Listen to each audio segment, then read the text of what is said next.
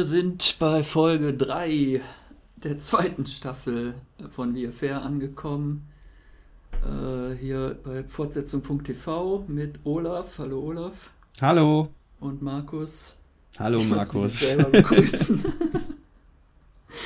das ist, wenn man so wenig Teilnehmer hat, muss man sich auch selber noch begrüßen.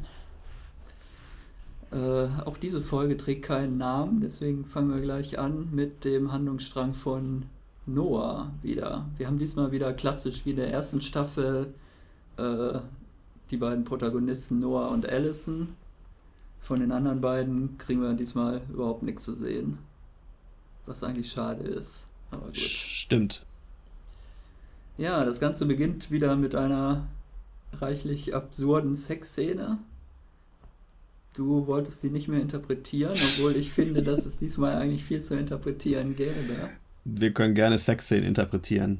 Es gibt dieses, ach, diesen seltsamen Dialog, wie Noah sagt, du scheinst mir nicht ganz bei der Sache zu sein oder irgendwie sowas.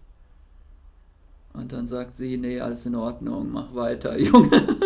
So, so würde ich es deutsch synchronisieren. Zum Glück lässt man mich keine Synchronbücher schreiben. Naja, aber das ist äh, gar nicht so schlecht, denn die, ähm, äh, die reden ja schon flapsig dann beim Sex, ist ja klar. Und sie sagt ja auch, komm, jetzt mach mal hin hier. I want you to come. Genau. Irgendwie sowas. Ja.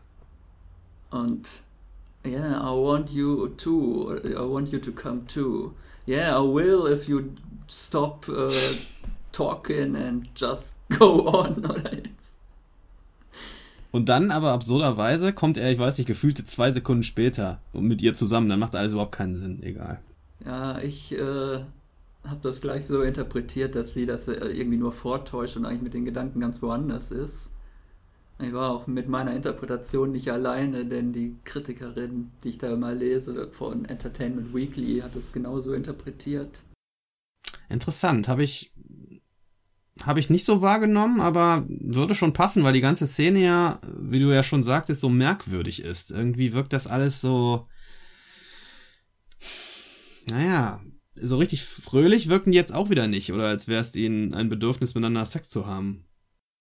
Na gut, man hatte schon öfter äh, diese, ja, wo die einfach spontan in der Küche übereinander herfallen, obwohl es eigentlich gerade völlig unpassender Moment ist. Also das wäre jetzt nichts Neues eigentlich. Ah, Mhm. Eigentlich sind wir in fünf Minuten verabredet. Ich habe mich auch schon zurecht gemacht, aber jetzt lass doch eben nochmal die Klamotten vom Leib reißen, weil hier die Küchenzeile so einladend wirkt. Das ist aber auch so ein furchtbares Film- und Serienklischee. Dieses, äh, eigentlich ist man schon ausgehbereit und dann muss man schnell nochmal Sex haben. Oder, oder noch besser, Leute, die morgens eigentlich zur Arbeit müssen, zu einem bestimmten Zeitpunkt. Äh, jetzt haben sie eigentlich schon gar keine Zeit mehr, sind schon zehn Minuten verspätet, aber so ein, so ein, so ein Quickie geht natürlich trotzdem immer noch. Das ist alles vollkommen Unfug.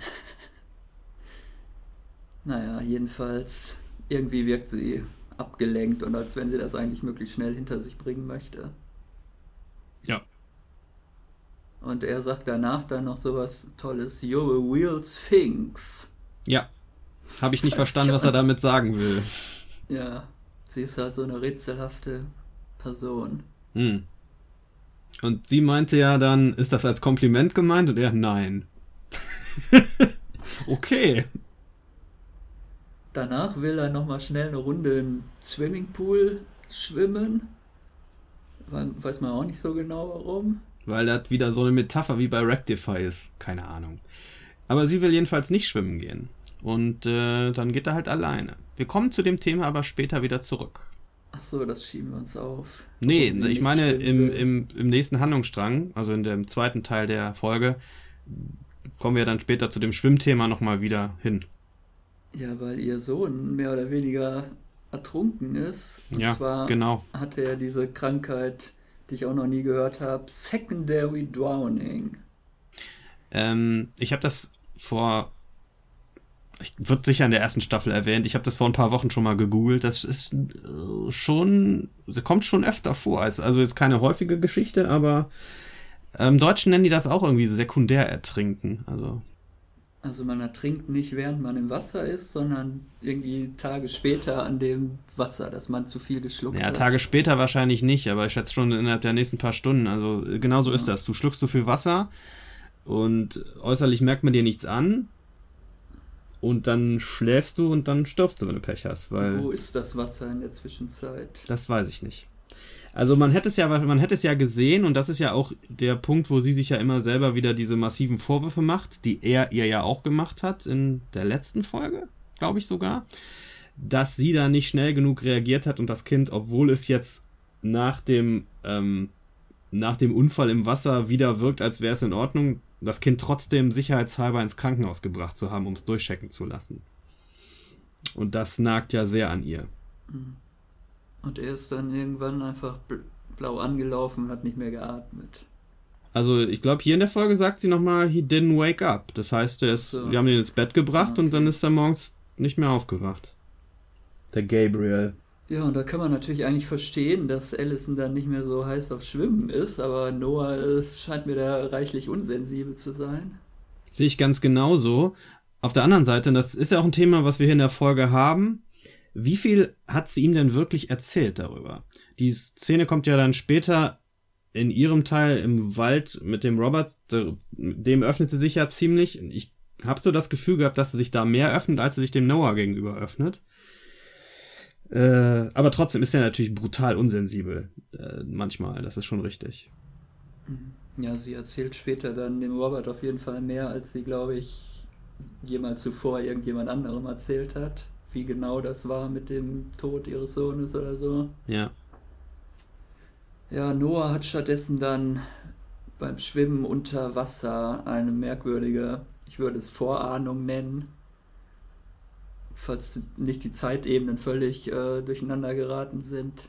Ich habe mir hier auch Vision Fragezeichen notiert, weil es für mich halt auch so aussah, als würde er in Zeitebene Vergangenheit ins Wasser tauchen und ein Stück weiter nach vorne gehen. Das ist sehr seltsam. Er sieht nämlich praktisch schon, wie er jemanden im Auto überfährt. Und der sieht aber aus wie ein Kind, oder? Das konnte Das- ich nicht so genau erkennen. Also sah für mich von der Statur aus wie ein, wie ein Kind oder also ich bin jetzt eigentlich doch sehr skeptisch, dass er Scotty überfahren hat. Vielleicht hat er auch einfach äh, Schon mehrere Leute überfahren. Ja, vielleicht, vielleicht kriegen wir ja noch so eine, so eine Psychohandlung. Das ist eigentlich ein total durchgeknallter Serienkiller, der immer in irgendwelchen Seebädern rumfährt und Leute und überfährt. in, jede, in jeder Staffel eine neue Affäre aufreißt. Das wäre dann hier Network Television. da würde das alles innerhalb von einer Staffel passieren. er hat eine Liste abzuarbeiten mit diversen Ja. Frauen, mit denen er noch eine Affäre anfangen Genau. muss, um, Und das, ist- um die dann umzubringen und das jeweils für seinen nächsten Roman zu verarbeiten. Und außerdem ist er auch noch Leiter eines äh, so einer so einer kranken Gruppe von Fahrerflüchtigen, die immer in der Gegend rumfahren und Leute überfahren. Das könnte man jetzt schön als Serienkonzept an ABC oder NBC äh, anbieten. Ah. Naja, jedenfalls, äh, dann ist er fertig geschwommen. Ich weiß gar nicht, ob er an dem Tag nochmal irgendwie arbeitet oder was, weil als nächstes ist dann eigentlich schon Abend oder ist das nicht Abend, wo er dann den Heiratsantrag macht? Äh, ja, an dem Tag geht er aber ja raus ähm, nach New York, um diesen Termin beim Mediator zu haben, der ja dann aber nicht stattfindet. Ach so, das äh, war das nicht danach? Das ist aber der Tag. Und danach kommt er ja wieder nach Hause. Und dann ist da äh, Whitney aufgetaucht, wenn ich das. Die Na, Tochter. haben wir doch noch diesen Heiratsantrag, diesen oder dieses merkwürdige Gespräch auf der Terrasse oder wo das ist. Ja, aber mit, zeitlich, zeitlich findet der Heiratsantrag nach dem Eintreffen von Whitney erst statt. Äh, nein, das kann nicht sein, weil Whitney entdeckt ja dann den Ring schon an dem Finger von Allison. Stimmt. Ist das Zufall, dass heute zurück in die Zukunft Tag ist für unsere Hörer und dass wir jetzt auch mit den Zeitebenen oder ich zumindest wieder vollkommen durcheinander kommen, obwohl es eigentlich nur zwei sind? Sensationell. Ja, also die beiden sind ja eigentlich eingeladen zum Dinner bei Robert und Yvonne und vorher sagt er dann noch irgendwie sowas, was würdest du eigentlich machen, wenn ich dir jetzt einen Heiratsantrag machen würde? Mhm. Da sagt sie, hängt von der Größe des Rings ab und siehe da, er hat zufällig, holt er irgendwo einen Ring hervor, Und dann ist sie aber nicht so wirklich überzeugt und er überlegt auch, ob er jetzt, wie er aus der Nummer wieder rauskommt, ob er jetzt nochmal einen Rückzieher machen soll. Und dann sagt sie aber, nein, steck ihn mir doch an oder sowas. Ich weiß es nicht. Ja, das war eine, eine sehr, auch wieder eine sehr merkwürdige Szene, wo man irgendwie ähm, schon so die erste Vorahnung oder eine der, der Vorahnungen bekommen könnte, dass deren Beziehung ähm, nicht so ist, nicht so heile läuft oder gut läuft, wie sich das vorstellen. Ich glaube, die machen sich da beide ziemlich viel vor, wie leicht sowas ist. So, eine, so Trennungen von anderen Partnern. Und wie schnell man da so rüberhüpfen kann in die nächste Beziehung. Naja.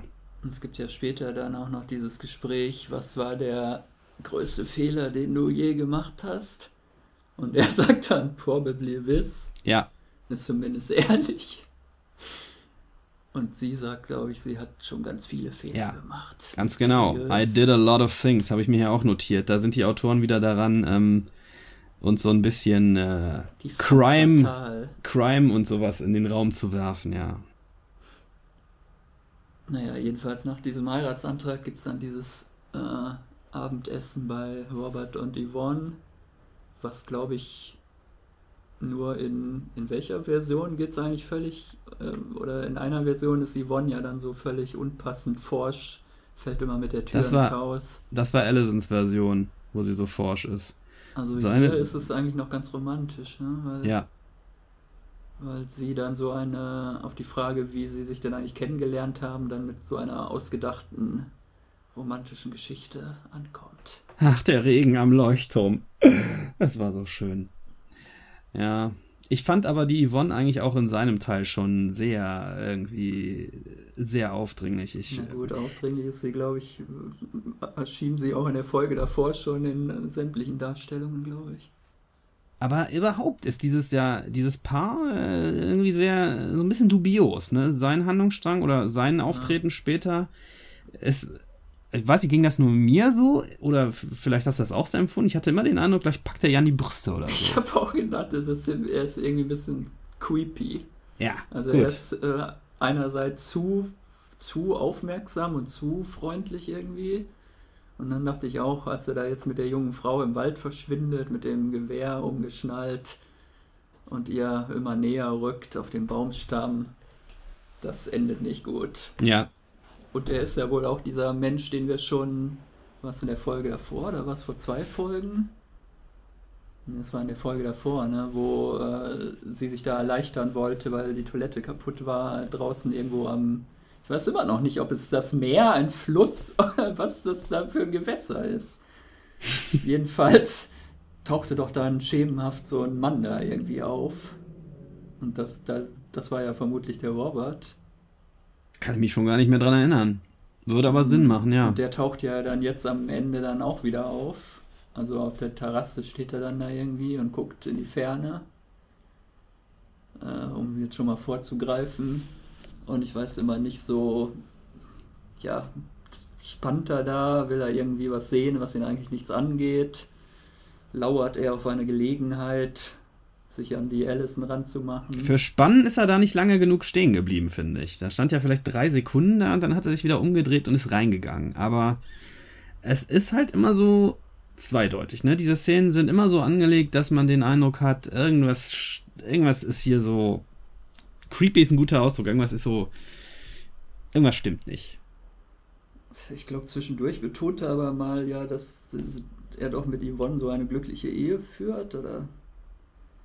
Naja, aber äh, er erzählt eher auch zum Beispiel im Wald, ähm, also Ehe würde das alles schon leichter machen, aber im Endeffekt wäre man ganz alleine auf der Welt und müsste sein Säckchen alleine mhm. tragen und man wird auch nicht genug Hilfe bekommen. So. Also sehr fatalistische Weltsicht eigentlich. Ich würde sagen realistische Weltsicht, aber gut. Aus persönlicher, äh, aus persönlicher Erfahrung würde ich ihm auch zustimmen, aber nun ja, es ist. Äh, Die sind halt auch irgendwie schon 30, 40 Jahre verheiratet. Ja. Was ich gerade eben noch ähm, anmerken wollte, weil wir jetzt auch eh schon so durcheinander geraten mit unseren beiden Handlungsteilen. Ich finde diese beiden ähm, Stränge, die ergänzen sich dieses Mal anders als sonst. Normalerweise war das ja so vorher, dass man eine Version von Noah gesehen hat und dann hat man vielleicht eine Version von Allison gesehen, von derselben Szene. Jetzt ist das aber so, dass die, dass die Szenen von Allison zwischen äh, später äh, die, den, in, der, in dem Handlungsstrang von Noah quasi so die, die, ähm, die Leerstellen ausfüllen. An der Stelle, wo er dann mit der Yvonne ähm, sich über sein Buch unterhält, unterhält sie sich gleichzeitig mit Robert im, in der Küche oder so über was anderes. Und das fand ich ganz interessant gemacht. Ja, es gibt ja generell weniger Überschneidungen eigentlich, also wen, weniger Szenen auch, wo sie beide dann gleichzeitig anwesend sind. Stimmt. Also ja, dann platzt Whitney in dieses Abendessen rein,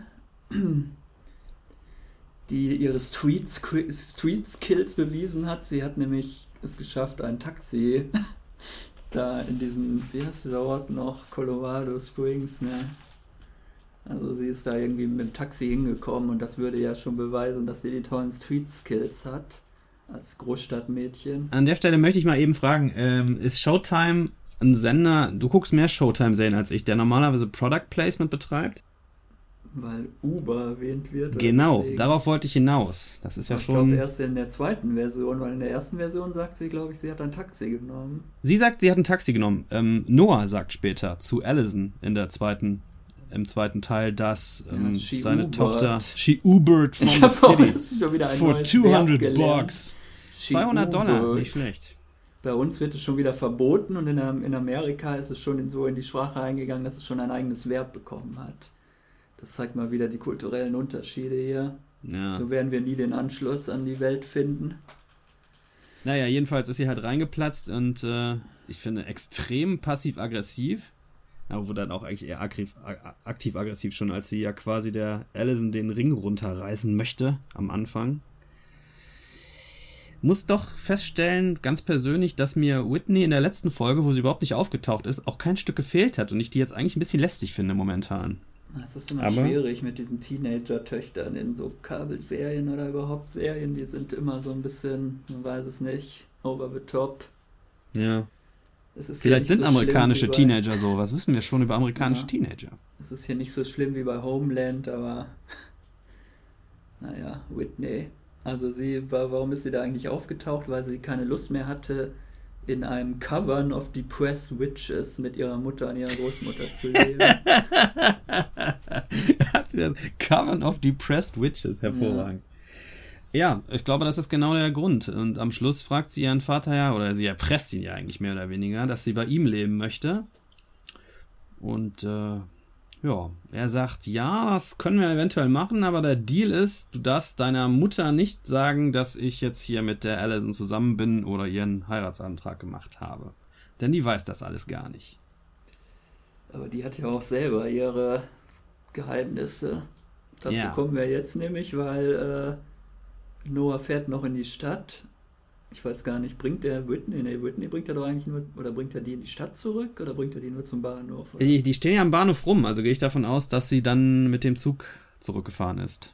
Aber er ist ja anschließend dann auch in der Stadt oder wo trifft er den Max? Ja, das ist die Frage. Wo treffen die sich? Ich bin sowieso nicht so sicher, ob diese ganzen Sachen, wenn er immer irgendwo hinfährt. Ich gehe mal davon aus, dass das New York ist, aber ich weiß es gar nicht, ehrlich gesagt. Also.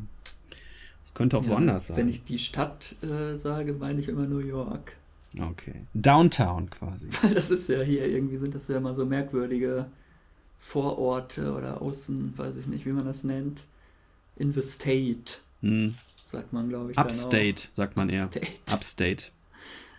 Raus aufs Land so. Ja, raus hier. Und da trifft er dann seinen guten Freund Max nach einem halben Jahr mal wieder. Und der, der ist so ziemlich die größte verlogene Sau, die überhaupt frei rumläuft, weil der erzählt da noch schön, ach, ich habe jemanden kennengelernt, das ist so schön. Und ich sage dir aber natürlich nicht, dass es deine noch Ehefrau ist. Und, Und außerdem äh, möchte er mir gleichzeitig auch noch Geld aufzwingen. Ich habe aber nicht verstanden, wofür. Ja, damit er sich ein größeres Apartment in der Stadt nehmen kann und dass das dann mit dem Sorgerecht schneller durchgeht, weil er sagt ja dann auch noch, je eher ihr geschieden seid, desto besser ist es für alle Beteiligten. Vor allem für ihn selbst natürlich. Oh Mann, ey, dieser arme Schauspieler. Das ist ja auch so, ne? Man, man, wir haben den jetzt wie oft gesehen? Ich glaube, jetzt in der ersten Staffel einmal kurz und jetzt in der dritten Folge. Aber man ist mir jetzt schon so unsympathisch, der Typ. Macht er hervorragend, ne? Schauspielerisch. Aber das ist echt so. Ah. Vielleicht schon ein bisschen zu einfach für einen Zuschauer. Wäre vielleicht besser, die Rolle ein bisschen ambivalenter zu halten. Ja, weil man, ich finde es irgendwie unglaubwürdig, dass sich ähm, diese, die Helen dem Typen da an, an den Hals geworfen, klingt jetzt scheiße, dass die sich mit dem eingelassen hat. Weil der doch wirklich nix von dem ist, was sie vorher in ihrer Ehe gut fand, oder? Das weiß ich nicht. Ich kenne die Helen nicht persönlich. der Max ist halt ein bisschen zu, also das ist die ganze Szene ist ein bisschen zu over the top. Also weiß ich nicht, ob man das im wahren Leben so machen würde. Würde man jetzt seinen besten Freund da, den würde man ja, wenn, dann erstmal irgendwie verheimlichen oder ihn möglichst nicht darauf stoßen wollen, dass man jetzt mit seiner Ehefrau zusammen ist. Dann würde man nicht noch sagen, ah, ich bin so glücklich, ich habe jetzt irgendwie eine neue Freundin und also. Ja, ich äh, finde das auch etwas seltsam und nicht richtig nachvollziehbar. Ist, glaube ich, so ein Trophäending wurde ja in der letzten Folge mal äh, angedeutet und jetzt will er seine Trophäe auch möglichst schnell überall rumreichen. Also großartig schwierig ist natürlich dann auch zu sagen, ich habe meinem Buchhalter äh, irgendwie eine SMS geschickt, dass er dir 50.000 Dollar überweisen soll. Also das macht man nicht mal selber, sondern das sagt man noch irgendwie seinem Mitarbeiter. ja. Seinem persönlichen Assistenten. Da möchte ich auch mal gerne hinkommen. Und da kommen wir jetzt auch wieder zu Allison. Wir hatten uns ja letzte Woche gefragt, wie die persönliche Assistenzstelle bei der Yvonne denn aussieht. Es scheint ja tatsächlich doch äh, eher so Lektoratswerk zu sein. Post und sowas wird ja, da liegen viele Papierstapel rum, um die sie sich dann kümmern muss. Ja. Also doch nicht so viel Haushalt, wie, wie wir gedacht hatten. Sie sortiert sie oder sie sortiert die Stapel der Manuskripte oder irgendwie sowas. Der eingehenden Manuskripte. Ja. Äh, ja, der zweite Handlungsstrang fängt ja später an, nämlich eigentlich schon bei, bei dem Dinner fängt er erst an. Zum Glück wird uns erspart, nochmal die gleiche Sexszene zu sehen. Aus einer anderen Kameraperspektive. Aus ihrer Sicht diesmal. Äh, dann taucht also wieder Whitney auf. Ich weiß nicht, gibt es da Unterschiede? Sie hat ein anderes Kleid an, aber sonst inhaltlich der Unterschied ist äh, eigentlich nur, dass es dann diese ergänzende Szene gibt, die es in Noirs Erinnerung so nicht gab, wo die sich quasi ziemlich lautstark draußen auf diesem Bootssteg da streiten und die Allison drin sitzt und das alles mithören kann. Na, da wird ja, ja, die Whitney wirft ja ihrem Vater vor, wie kannst du dich mit so einer einlassen, so eine einfache Kellnerin, solche Vorwürfe kommen dann da. Und das muss ja schon sehr wehtun, sich sowas anzuhören, als derjenige, über den geredet wird. Aber am nächsten Morgen ist ja plötzlich Whitney total freundlich und wirkt wie ausgetauscht und hat schon das Frühstück vorbereitet für Allison. Aber und, ja, nur weil sie was möchte. Genau, nur aus eigennützigen Gründen. Weil sie die neue Telefonnummer von dem guten Scott haben will, der eigentlich keine, keinen Kontakt mehr mit ihr aufnehmen darf. Da gibt es nämlich irgendein Gerichts, eine, eine, wie sagt man? Restraining Order. Ja, ich suche doch immer nach den deutschen Begriffen. Ich habe das eben gegoogelt, weil es mich interessiert hat. Und auf Deutsch heißt es wohl Verbotsverfügung. Okay, das Toll, was? Nicht weiter. Nö, finde ich auch. Da, gibt, da muss doch noch was Spezifischeres im Deutschen geben. Muss ich nochmal nachschauen. Ein Begriff, der sagt, das gibt es im Deutschen auch, dass sich Leute nicht bis auf zwei Kilometer einer Person nähern dürfen oder so. Also.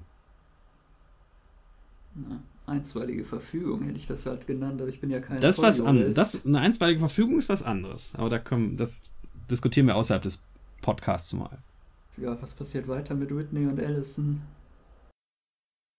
Ähm, ich weiß ehrlich gesagt schon nicht mehr so ganz genau, worauf die sich dann einigen.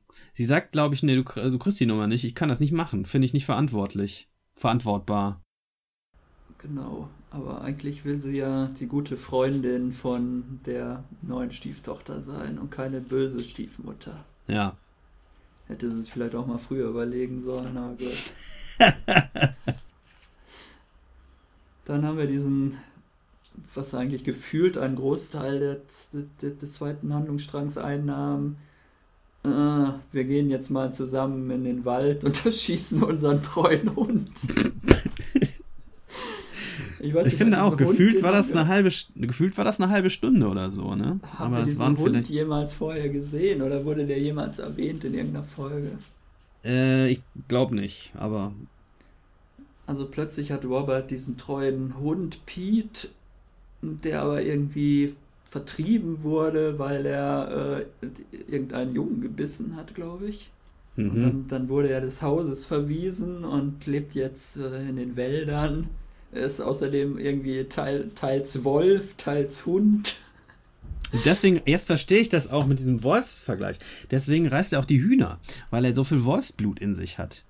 Die kriegen ja den Telefonanruf, hier, ähm, Farm XY, unsere ganzen Hühner sind, wie sagt man, ausgeweidet, gefressen, gefressen worden von irgendeinem Hund. Daraufhin kommt Yvonne sofort zu dem Schluss, ja, muss ja hier der Pete gewesen sein. So Zeit, ihn zu töten. Wo ich dachte, wow, wie ist die dann drauf? Und dann fragt sie Allison ja auch, wer von uns beiden ist denn der Verrücktere hier? Und ich hätte als Antwort gegeben, ich bin mir da noch nicht so ganz schlüssig. Aber Allison sagt, äh, äh, und sonst nichts mehr, was ja. auch sehr vernünftig ist. Sie fühlt sich auch nicht so wirklich wohl in ihrer Haut da in diesem neuen Job, glaube ich.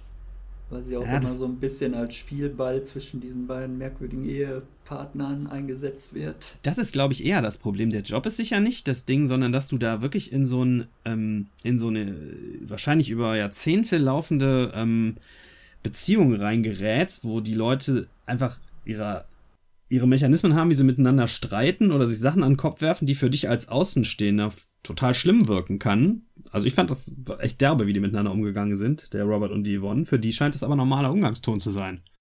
Ja, sie will ja erst den Hundefänger rufen und dann meint Robert, dass der, wenn er den Hund erwischen würde, den ja sofort eliminieren würde. Und dann sagt er irgendwie irgendwann, ich habe die Schnauze voll, ich mache es selber holt sein Gewehr, das hat man ja immer im Haus als ordentlicher Landbewohner und ähm, nimmt dann Allison mit und die beiden ziehen dann los, um den geliebten Hund abzu, äh, zu erlösen, wie sagt man.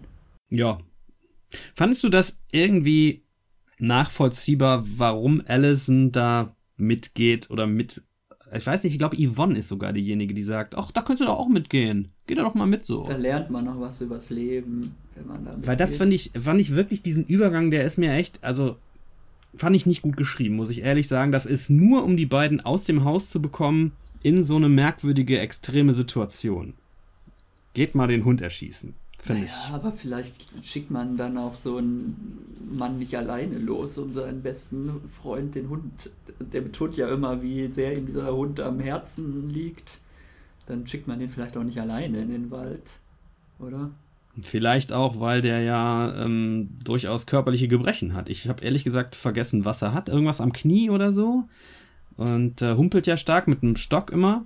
Muss ich behelfen. Vielleicht damit er nicht sich im Unterholz die Knochen bricht und dann da verhungert. Und versehentlich von dem Hund erschossen wird. Von, von Pete aufgefressen wird. Das hätte mir gefallen. Ja, dann gibt es diese eigentlich, ich fand ihn eigentlich sehr schön, diesen Dialog, den wir eben schon mal erwähnt hatten, von wegen, äh, das Leben ist eine einsame Angelegenheit. kann, kann ich dir mit meiner jahrzehntelangen Erfahrung, die ich dir voraus habe, sagen ich fand das auch eine extrem starke Szene. Also überhaupt die ganze Szene. Also wie gesagt, dieses aus dem Haus rausbekommen in den Wald finde ich sehr gezwungen. Aber alles danach, bis wo sie wieder zurückkommen zum Haus, mit das Beste, was bis jetzt in der zweiten Staffel stattgefunden hat für mich. Fand, fand ich wirklich fantastisch. Und der sagt auch wirklich solche Sachen, wo ich so dachte, ja, so sieht's aus. ich habe mir jetzt nicht mehr aufgeschrieben als das, was du eben schon mal gesagt hast. Naja, also im, im Kern hat mir halt diese pessimistische Welt sich da gefallen. Das fand ich schon. Das hat mir irgendwie so, hat mich, wie sagt man, abgeholt, diese Denkweise. Also jedenfalls offenbart sie ihm jetzt praktisch ihr Innerstes und halt, was mit ihrem Sohn passiert ist und dass sie sich eigentlich die Schuld daran gibt. Und äh, sie dachte, wenn sie jetzt eine neue Beziehung mit einem anderen Mann anfängt, dass, sie, dass das dann so ein Neustart ist und sie das vielleicht irgendwie überwinden kann, aber das ist halt nicht der Fall, weil Noah nicht die gleiche Erfahrung gemacht hat und das deswegen eigentlich auch emotional gar nicht nachvollziehen kann, wie sie sich fühlt, dass sie diese, diesen Sohn verloren hat. Genau. Und Robert sagt ja an der Stelle auch, und das ist im Leben einfach auch so, da muss man sich einfach mit abfinden. Das, ähm, es aber, du liebst du ihn, ja, sagt sie, ja, dann ist alles in Ordnung, denn das, das wird euch irgendwie so am, am Leben halten. Man muss nicht alles über den Partner wissen und der Partner muss auch nicht alles verstehen können. Richtig. Ja, dann, ach so, dann finden sie irgendwann den Hund und dann. Erschießt er ihn aber nicht. Zum Glück. Ja, das hätte ich auch ein bisschen Interessanter ist die Szene danach eigentlich, als sie dann wieder zurück zum Haus gehen und äh, Yvonne äh, auf der Veranda antreffen und die fragt, und, äh, Sache erledigt und beide sagen, jo, Hammer hat sich, äh, ja, ist tot. Glaubt das irgendeiner? Also glaubt, also ich glaube, sie, die, ich weiß nicht, ist die Frage wirklich ernst gemeint von Yvonne an der Stelle? Hast du gerade deinen eigenen Hund erschossen? Auch wenn ich das vorher gesagt habe. Und selbst wenn, glaubt sie die Antwort? Ich hätte sie nicht geglaubt. Sie sehen auch beide nicht so aus, als hätten sie gerade einen Hund erschossen. Oder ist das in Amerika so? Wie sieht man aus, wenn man gerade einen Hund erschossen hat? Ja, aber du musst ja, äh, hast ja gerade schon gesagt, wenn er an dem Hund sehr gehangen hat und äh, dann, dann ist der, kommt er doch nicht fröhlich da so jovial mit, ein, mit der Knarre über der Schulter so auf die Veranda Vor stolziert, ich sondern. Gefragt, wo, warum hätte er den Hund dann nicht irgendwie mitgebracht, um den im Garten zu beerdigen oder so? Man knallt ja nicht seinen eigenen Hund ab und lässt den dann tot irgendwo auf der Wiese liegen. Verstehe ich auch nicht. Was man auch machen könnte, ist, na gut, das war ja das Problem am Anfang schon. Aber man könnte ja einfach sagen, ja, ich habe den Hund jetzt gefunden, jetzt kann ja der Tierfänger kommen und ihn abholen. Oder man gibt ihn in ein Tierheim oder was. Ich finde, das ist alles sehr merkwürdig. Der Hund ist bestimmt eine Metapher für irgendwas. Ich habe auch irgendwie schon den Verdacht gehabt, der, den Hund gibt es vielleicht in Wirklichkeit gar nicht. Vielleicht ist das Meph Mephisto. Der Hund ist, ja. ist nur der Pudel. Ein, ein Hirngespinst aller Beteiligten. Oder des, der Erzählerin, man weiß es nicht. Hm. Ich bin mal gespannt, ob wir von diesem Hund noch jemals irgendwas hören werden. Könnte, könnte ein so ein billiges Plot-Device sein. ein McGuffin.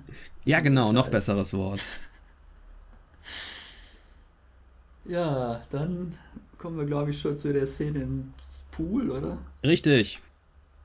Denn jetzt hat plötzlich Allison ihre Angst vor dem Wasser überwunden, reißt sich spontan die Klamotten vom Leib hat zum Glück noch ein Bikini drunter äh, und springt dann halt in den Pool, um da alleine ihre Runden, also es ist schon Nacht oder es ist schon dunkel, ihre Runden zu drehen. Und dann kommt Noah nach Hause, sieht sie das schwimmen, reißt sich auch gleich die Klamotten vom Leib. Er hat, glaube ich, keine Hose mehr drunter. Denn so ein echter Ire, der trägt keine Unterwäsche. McNulty trägt keine Unterwäsche. Ist er denn, ist er, ist Soloway auch ihre? Soll er irische Abstammung sein? Nee, ne? Hm, ich glaube nicht. Ja, und dann haben sie tatsächlich Sex, der so aussieht, als würde er beiden Spaß machen. Und dann äh, kommen wir, da hatten wir ja gerade schon äh, drüber gesprochen, dann äh, gibt es noch den Moment, wo Robert die beiden beobachtet und Allison sieht auch, dass sie beobachtet wird. Macht aber trotzdem weiter, weil das stört sie auch nicht. Genau. Wir wissen aber auch nicht, ob Robert sie überhaupt wahrnehmen kann, weil man weiß ja nicht, es ist dunkel, die Terrasse ist relativ weit weg. Das stimmt. Der Pool ist andererseits erleuchtet, also. Das war hm. eh sehr stilvoll, die Beleuchtung da in dieser Szene. Habe ich mich auch gefragt, ist das immer alles nachts beleuchtet da draußen? Überhaupt dieses ganze Haus, da würde man doch sofort hinziehen, oder? War schon ganz lecker. Stromrechnung muss das verursachen. Ja, das stimmt wahrscheinlich. Tja, dann haben wir noch einen Sprung in die Gegenwart. Vorher gab es ja keinen. In den Folgen davor gab es ja mal jeweils am Ende der beiden Handlungsstränge den Sprung in die Gegenwart. Diesmal nur einen. Ja, äh, am Ende von seinem Handlungsstrang können wir vielleicht noch kurz an der Stelle äh, einfügen, wird allerdings noch äh, kurz ähm, gezeigt, wie die Szene mit dem Mediator ausgeht. Also er hatte eigentlich einen neuen Medi Mediationstermin, kommt zum verabredeten Zeitpunkt hin, aber die äh, Ex-Frau ist nicht da und auch kein äh, Anwalt, aber dafür jemand anderes, der ihm eine, ähm, ja, eine Scheidungs, ähm, Scheidungspapiere übergibt und sagt, hier, ich habe das hiermit zugestellt. Und da erfahren wir am Rande, dass dieser John Gottlieb, oder wie er heißt, so also heißt er. Toby Siegler, äh, der jetzt der Scheidungsanwalt von Helen ist oder gewesen ist. Ich komme echt mit den, mit den Zeitebenen, das äh, macht mich auch irgendwie fertig. Ist, das, das ist ja alles die Ist-Ebene. Nee, das ist doch jetzt mal in der Vergangenheit gewesen. Weil in der Gegenwart ist der gleiche Anwalt ja jetzt plötzlich äh, von, ja auch wieder von Helen beauftragt worden, aber halt als Strafverteidiger für den Noah. Oh Gott. Ich verstehe die sehr nicht offensichtlich. Das ist ja echt nicht zu fassen. Also der hier, Richard Schiff. Ja, ich, ja nee, ich habe verstanden, ich hab verstanden was du sagst. Mir ist das bloß achso. offensichtlich entgangen. Das, ähm, ja. Also Helen hat praktisch ihren ehemaligen Scheidungsanwalt in der Gegenwart engagiert, um ihren Ex-Mann jetzt von diesem äh, Totschlag oder was immer die Anklage da ist, äh, da rauszuboxen. Ja, okay. Ich fand übrigens, dass das echt eine Tobi Siegler-Szene war. Also mal wirklich. Der hat auch zwischendurch so zwei, drei flapsige Sachen gesagt, die waren wirklich wie aus The West Wing. Er hat auch genau die gleichen Manierismen und genau die gleiche Mimik äh, und so und Art zu sprechen wie in West Wing. Die hat er aber auch immer. Ich, da ist er halt auch ein bisschen eingeschränkt. Ich habe noch zwei, drei andere Sachen mit ihm gesehen. Er ist immer so naja, okay. Ist auch nicht weiter schlimm. Was wir in dem, äh, in dem Gespräch mit dem Anwalt dann lernen, ist, dass was denn da jetzt endlich passiert ist mit Scotty. Ne? Wir erfahren, dass es eine, eine Hochzeitsfeier gab von Cole. Cole hat offensichtlich auch wieder geheiratet. Auf diese Hochzeitsfeier waren Allison und Noah eingeladen. Und dann fließt Alkohol und es gibt eine Schlägerei und wenn ich das richtig verstanden habe, prügeln sich Noah und Scotty der äh, jüngere Bruder von Cole, der ja mit Whitney rumgemacht hat und, wie wir auch erfahren, Whitney auch geschwängert hat gleichzeitig. Oder wussten wir das vorher schon? Was? Das war doch in der letzten Staffel. Dass sie sie geschwängert hat? Na, die war doch sogar in der Abtreibungsklinik, oder nicht? What the fuck? oder bin ich jetzt in einer völlig falschen Serie? Das ist doch der Grund, warum diese Restraining Order gegen ihn überhaupt äh, erlassen wurde. Weil er sich ja der Tochter nicht mehr ja, das weiß ich alles, aber ich, ich äh, kann mich echt an keine Szenen in irgendwelchen Abtreibungskliniken oder. Gut, ich hätte jetzt gesagt, dass. Deswegen bin ich einfach nicht dafür zu gebrauchen, Serien Woche zu Woche für Woche zu schauen. Ich muss sie am Stück weggucken, das geht nicht für mich anders. Egal. Ich meine, ich habe das vor einem Jahr gesehen. Kann jetzt auch sein, dass die Abtreibungsszene in einer ganz anderen Serie war, aber es würde doch jetzt so schön hier passen. Sie hat doch auf jeden Fall der Helen damals gestanden, dass sie schwanger ist. Also ja, wusste ich nicht. Ich habe gedacht, das wäre jetzt zu diesem Zeitpunkt das erste Mal, dass wir was davon erfahren. Na, wir erfahren noch, dass ähm, Allison in Streit mit Noah geraten ist und alleine nach Hause gefahren ist. Und Noah dann irgendwie alleine da auf dieser Hochzeit zurückblieb und dann wohl äh, alleine nach Hause gefahren ist und er behauptet, er hätte dann ein Rentier äh, wie sagt man? Ein Hirsch. Ein Dia ist ein Hirsch. Ja, okay, ein, ein Wild. Ein Wildtier. Äh, erlegt, nein. Ein Wildbrät mit seinem Wagen erlegt. mit dem Auto erlegt, aber unabsichtlich. Dann kommt die wunderbare Frage von Toby Siegler. Ritt Scott auf diesem Hirsch? Ja, ich habe so gelacht auch. Das war wirklich, das war Toby Siegler pur. Also ja, und dann ja. ist die Folge vorbei. Und äh, die Conclusio ist, ja, wir müssen halt mal den richtigen Mörder jetzt finden. Also Noah ist er dann irgendwie noch in die Autowerkstatt gefahren, um die Spuren an dem Auto irgendwie beseitigen zu lassen. Wenn ich es mhm. richtig verstanden habe. Das wurde doch, glaube ich, in der vorletzten oder so Szene schon mal angedeutet. Da kommt ja dieser, ähm, dieser Repair-Guy da nochmal an. Und da reden die auch über Geld oder sowas. Oder über irgendwelche Absprachen, warum er wem was nicht erzählen darf. Da habe ich aber auch schon wieder vergessen. Und das ist, äh, wäre ja komisch, wenn die Geschichte jetzt stimmen würde, dass er zufällig, also ich weiß nicht, das spielt alles wieder, äh, die Hochzeit war wahrscheinlich wieder in diesem Montauk, wo eh nur 2000 Leute wohnen und da hat es jetzt zufälligerweise zwei äh, Auffahrunfälle auf der Landstraße in der gleichen Nacht gegeben. Hm. Das ist ja schon reichlich unwahrscheinlich eigentlich. Ja, das stimmt. Es sei denn, die waren alle so hackedicht nach dieser Party und haben sich alle noch an Steuer gesetzt. und haben halt alle noch irgendwas um irgendwas oder irgendwen umgenietet. Das werden wir dann vermutlich irgendwann mal erfahren, ob Scotchy wirklich auf dem Hirsch gesessen hat. das, wäre doch, das wäre schön. Dann würde plötzlich so eine David Lynch-Ebene in die Serie genau. einfahren. Irgendwann driftet das Ganze nämlich noch völlig ab in Richtung Twin Peaks. Richtig, es kommen auch noch, es kommen bestimmt auch noch irgendwelche Riesen aus dem Wald und so. Leute tragen Holzscheite durch die Nacht. ich möchte noch eine Szene erwähnen, die ich wirklich, ähm, ich wirklich super fand, aber die ging mir auch wirklich ein bisschen an die Nieren. Und zwar die Stelle, als sie sich abends, als sich Allison und Noah abends wieder auf diesem Butzsteg da treffen vor dem, vor ihrem Haus und da gemütlich so ein bisschen rumsitzen. Und ähm, er dann halt so anfängt darüber äh, zu lamentieren, wie anstrengend das doch ist mit so mit so Kindern, die älter sind. Kinder wären ja ganz schön, aber können die denn why do they ever have to grow up? Und sie sitzt daneben und streicht so über den Stein von ihrem toten Kind. Das das fand ich wirklich eine harte Nummer. Das ging mir echt an die Nieren. Stimmt, das war auch unsensibel, ist mir gar nicht aufgefallen. Ja. Weil ich nur dachte, er hat natürlich völlig recht. Wenn sie klein sind, denken sie, man wäre Gott. Das und ist ja vollkommen richtig, aber das kannst du doch zu der Frau nicht sagen, ja. so, die neben dir sitzt und ihr Kind verloren hat.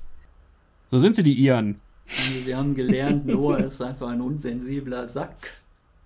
Allison ist eine femme fatale, die nur darauf wartet, den Bikini zu lüften.